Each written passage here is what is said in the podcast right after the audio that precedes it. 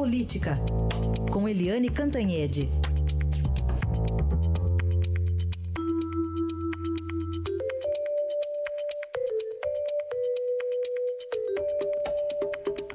Bom, e ontem teve uma importante reunião com ministros né, da área econômica para discutir o futuro do governo, projetos, enfim.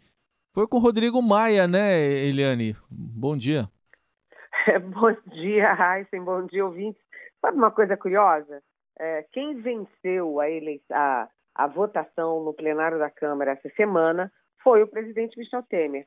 Foi ele que, pela segunda vez, derrubou uma denúncia vinda da Procuradoria-Geral da República na época do procurador Rodrigo Janot. Mas o grande personagem depois da votação não é o Temer, é o Rodrigo Maia. Se você olhar as colunas de opinião, se você olhar as repercussões, os sites, as rádios, todo mundo só fala no Rodrigo Maia. Por quê? Porque o Temer, né, depois de, de vencer mais essa batalha, ele tem dito o tempo inteiro que a meta dele é aprovar a reforma da Previdência. Alguma reforma da Previdência, pelo menos pautada em dois pontos, né, a, aumento da idade limite para a aposentadoria e a equiparação dos sistemas da aposentadoria privada e da aposentadoria pública. Só que o Temer, sozinho, lá no Palácio Planalto, com 3 a 5% de popularidade, ele não tem força política para isso. Ele depende do presidente da Câmara.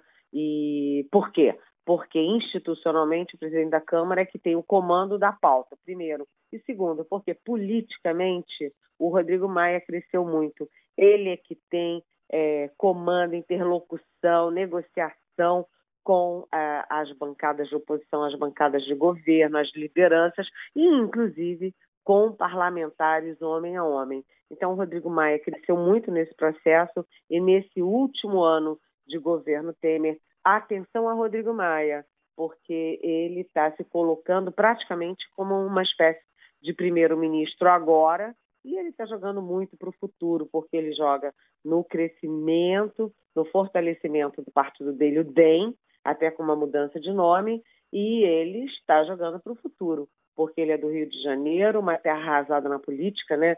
Cabral preso, todo mundo naquela confusão, e ele é do Rio de Janeiro, ele está se colocando como um, vamos dizer assim, um político emergente, né? Aliás, por falar no Rio de Janeiro, você me permite só uma coisinha, Raíssa? Claro, claro. Atenção, porque hoje é o leilão, hein? É o leilão, é um leilão importantíssimo aí do pré-sal, e a gente já acorda com a notícia de que um juiz, é, parece que é do Amazonas, é, interrompeu esse leilão que é histórico, que é importantíssimo e que o governo inteiro está voltado para ele, o Brasil inteiro voltado para ele. Quer dizer, basta uma canetada de um juiz para suspender um leilão desse tamanho. Pois é, a agência, a Advocacia Geral da União recorreu, está esperando uma decisão ainda e por enquanto a ANP, a Agência Nacional do Petróleo, está dizendo que está é, mantida a programação, mas o leilão não, por enquanto está suspenso. Vamos ver o que, que a segunda instância decide, né, Eliane? É... Agora, você vê o seguinte, né, é. Heisen? Quantos juízes tem esse país? Esse país tem é, milhares de juízes. Se cada um for dar uma canetada para suspender o leilão de alguma coisa, é. né, cada um tem lá, ah, eu acordei e não gostei desse, desse leilão e aí dá uma canetada, tá ruim, né? Tá é. ruim esse, esse excesso de poder, né? Já que você falou em juiz, vamos lembrar de um apelo que foi feito pelo juiz Sérgio Moro e também pelo procurador Deltan Delanhol para salvar a Lava Jato com quatro medidas que eles consideram fundamentais, né, Eliane? Exatamente, exatamente. Ontem a gente viu uma cena, mais uma cena de pugilato no Supremo entre do Supremo, né? Entre dois ministros que estão polarizando as, as discussões, os debates eh, na alta corte, que são o Gilmar Mendes de um lado e o Luiz Roberto Barroso do outro. Eles estão ali estão revivendo aquele pugilato do Ricardo Lewandowski e do Joaquim Barbosa na época do mensalão.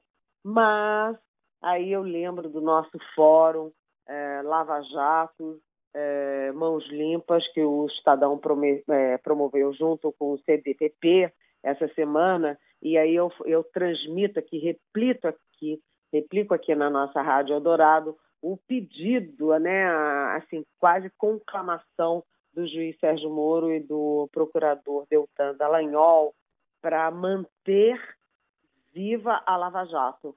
É, são quatro medidas que podem ser revistas e que é, a gente tem que ficar de olho, não deixar cada um fazer da sua cabeça, nem o Supremo ficar solto para decidir qualquer coisa.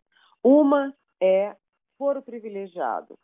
Deltan, Dallagnol e, e Sérgio Moro lembraram que alguma mudança no foro privilegiado é fundamental, né? Porque não pode 513 deputados federais, 81 senadores, todos com foro privilegiado no Supremo Tribunal Federal, que nem tem gente, nem tem cultura, nem tem instrumentos para julgar né, essa gente toda, se for o caso. Então, é preciso algum foro privilegiado? É necessário, mas não um foro privilegiado tão amplo para tanta gente. Então, foro privilegiado, atenção, é preciso mexer nisso.